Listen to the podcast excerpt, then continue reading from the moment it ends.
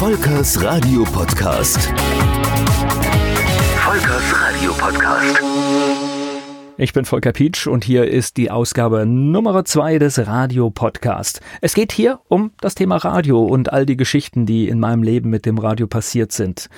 Bevor ich selbst Radio machen durfte, das habe ich das letzte Mal schon angedeutet, da habe ich verdammt viel Radioluft geschnuppert.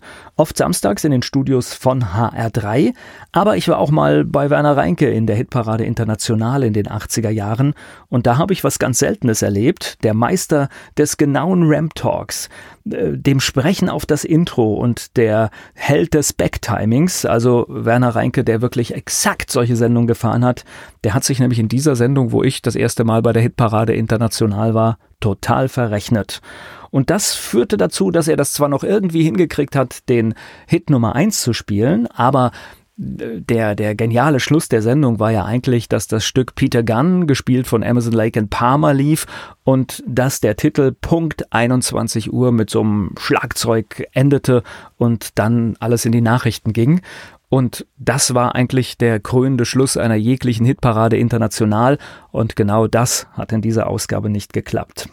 Das Faszinierende, dieser exakte Umgang mit Musik, also dass man zum Beispiel ein perfektes Backtiming hat, das war zu dieser Zeit im Radio gar nicht selbstverständlich und passierte auch auf den Popwellen, nicht, nicht überall, aber gerade wo die Radiodisc-Jockeys, so nenne ich jetzt mal Werner Reinke, Thomas Koschwitz, Martin Hecht aktiv waren, da wurde natürlich ein sehr genauer Musikumgang gepflegt und das war auch gut so.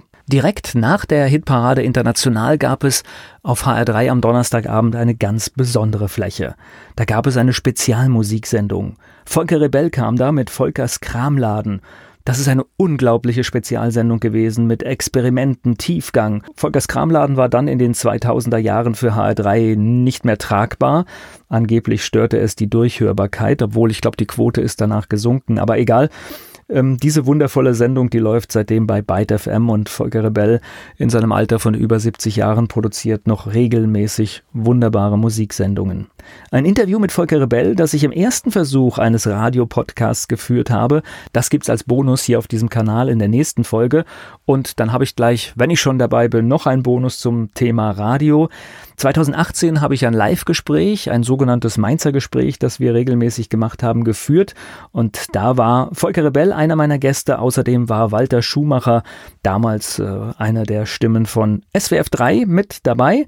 Und in diesem Gespräch sind natürlich einige Dinge über das Radio drin, über die Geschichte des Radios. Da hat sich vielleicht das eine oder andere zwischenzeitlich geändert. Trotzdem sehr spannend zu hören. Für alle Menschen, die Radio und Audio lieben, wird da sicherlich was dabei sein. Und nach diesen beiden ersten Bonusfolgen, da spreche ich mal ein bisschen, was denn wohl so die erste Radiosendung war. Das ist schon ein bisschen verklärt in der Erinnerung, aber ich glaube, ich kriege das noch halbwegs zusammen. Wenn Sie Unterstützung bei Ihrem Podcast brauchen, podcast-helfer.de ist die richtige Adresse dafür oder schauen Sie einfach mal auf meiner Homepage volker-peach.de. Volkers Radio Podcast. Volkers Radio Podcast.